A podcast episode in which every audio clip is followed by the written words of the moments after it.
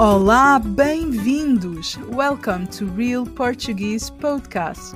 My name is Rita Adonis, and I'm a Portuguese teacher who loves to share Portuguese culture and Lusophone diversity. In my Casa Portuguesa, I invite people from different worlds to connect and talk about Portuguese and Lusophone culture and history, life stories, traveling, arts, traditions, food, business, and much more. I want you to learn real and authentic Portuguese with meaningful and engaging content. Bem-vindos à Casa Portuguesa. Welcome to your Portuguese home.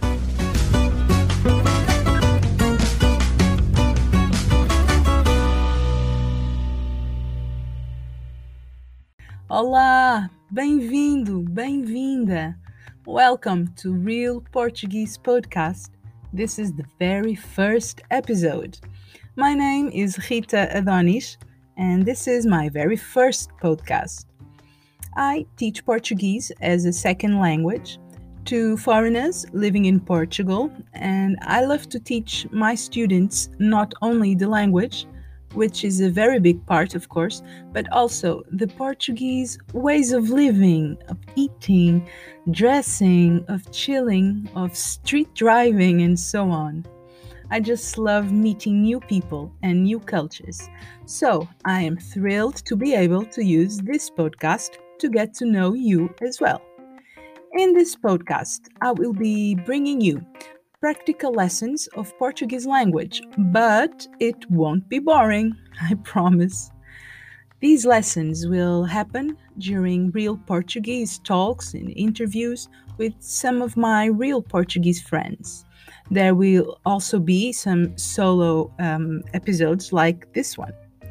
Every week, I will bring to you a new episode with special guests that will be talking about a variety of things and topics. Actually, they will be talking whatever they want. And do you know why? Because I truly believe that you can learn a language on any occasion, any place, at any time, with anyone you run into. This is why it's called Real Portuguese.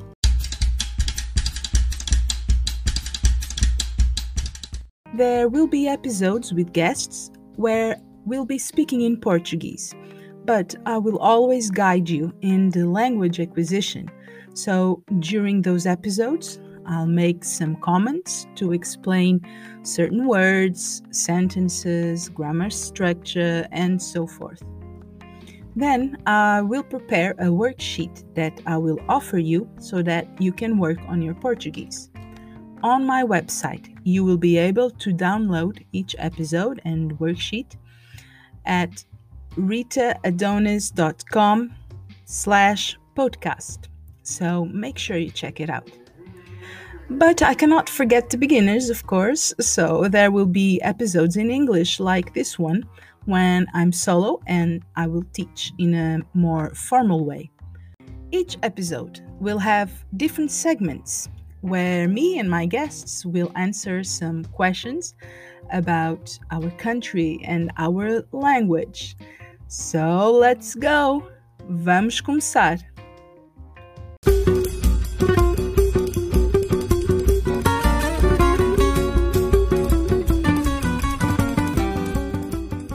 Who is Rita Adonis? Who is Rita Adonis and why does she have Adonis in her name? Is that an artistic name? No, it's my family name um, and it's a name that comes from the district of Castelo Branco. So, although I was born in Lisbon, I grew up in a small town near Castelo Branco in the interior of the country. I grew up dreaming about traveling, meeting new people and new cultures. So I did travel and lived abroad for a few years, but then I started missing Portugal which is funny to think about it now. I needed to go abroad to appreciate my own country and my own culture. Um, since I returned, I've done many different things. And now I am a mother and I have my own business and I teach Portuguese to foreigners and to expats. My life experience allows me to understand better my students. So I try to teach more than the language. I try to guide them in the experience of living in Portugal as an expat. And this is why I decided to make a podcast, a real Portuguese podcast.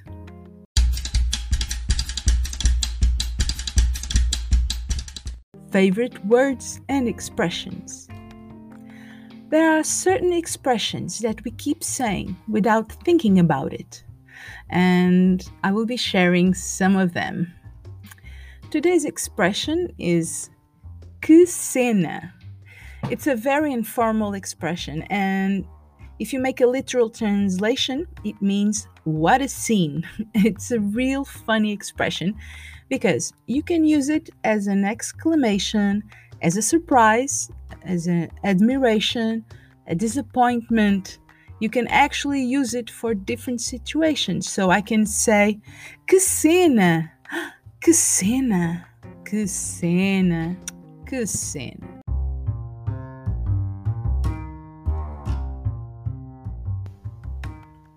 Favorite Portuguese sayings.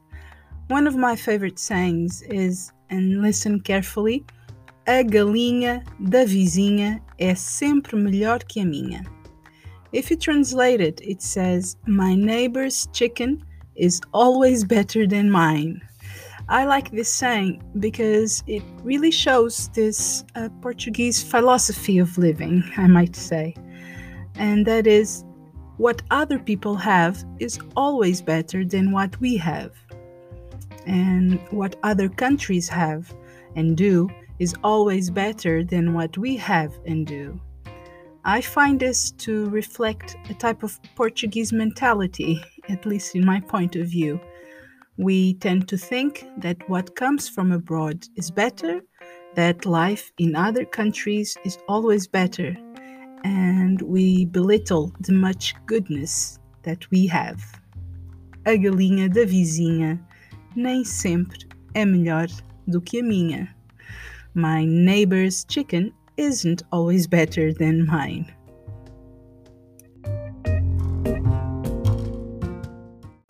Food. I really love Portuguese homemade food, just like every Portuguese person does, right? I have many favorite dishes, but I love caldeirada.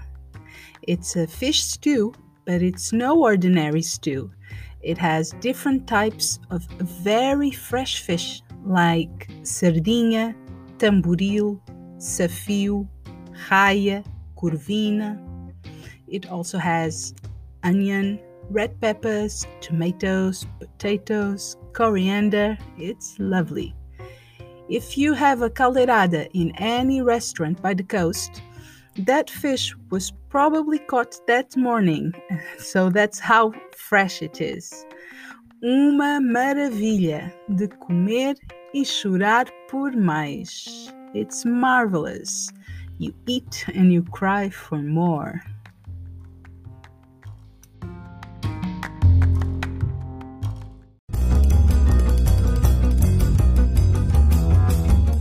news and facts about Portugal. I will also be bringing you some positive news and facts about Portugal. Today, I want to share with you that Braga was elected the best European destiny to visit in 2021. If you don't know Braga, it is a very vibrant and young city in the north of Portugal that you should definitely visit and experience the people and the culture. In 2019, it was already been chosen as the second best destiny, and this year it's on the top, just being Rome as the second best city. Braga has been a favorite destiny for travelers coming from the UK, Brazil, and also France and United States. So this is truly amazing Que cena! I am really happy to see how Portugal is inspiring and attracting people from all over the world. See, I use my favorite expression, cena, an admiration for something amazing and positive. Portuguese music. I love music, and we have great Portuguese musicians, composers, and singers. I must confess that for many years I used to listen to international music, mainly in English, because I love soul, gospel, jazz, reggae, but I have been listening a lot more Portuguese music recently. In fact, there has been a massive increase of Portuguese musicians, and there is a new generation of young people making international renamed music. So, I will be bringing you names of artists and songs that you can search for, and you can learn Portuguese with music.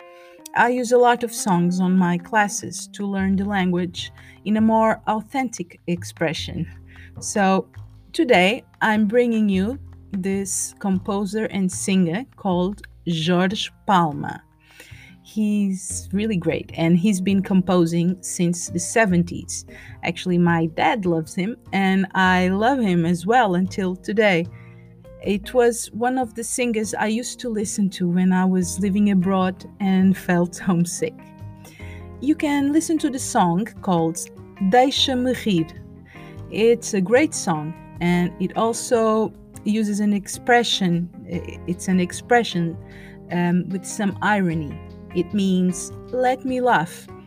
And you say it when you hear something that you really don't believe it. And you say, ah, deixa-me. So look up for that song. I'm sure you will enjoy it.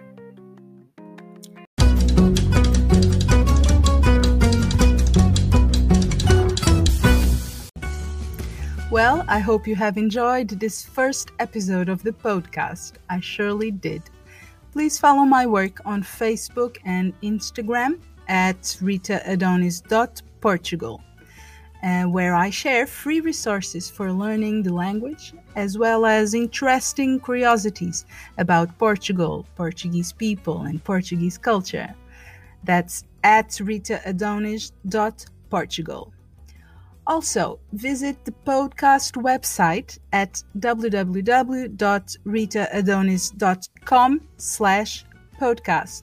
That's www.ritaadonis.com slash podcast. And you will be able to get two special gifts that I have prepared for you. So go ahead right now to the website page. I'm looking forward our next episode where I have the most special guest I could ask for. But you have to wait to find out. Thank you very much for listening. This is Real Portuguese Podcast and we meet again next time. Ciao, adeus, goodbye.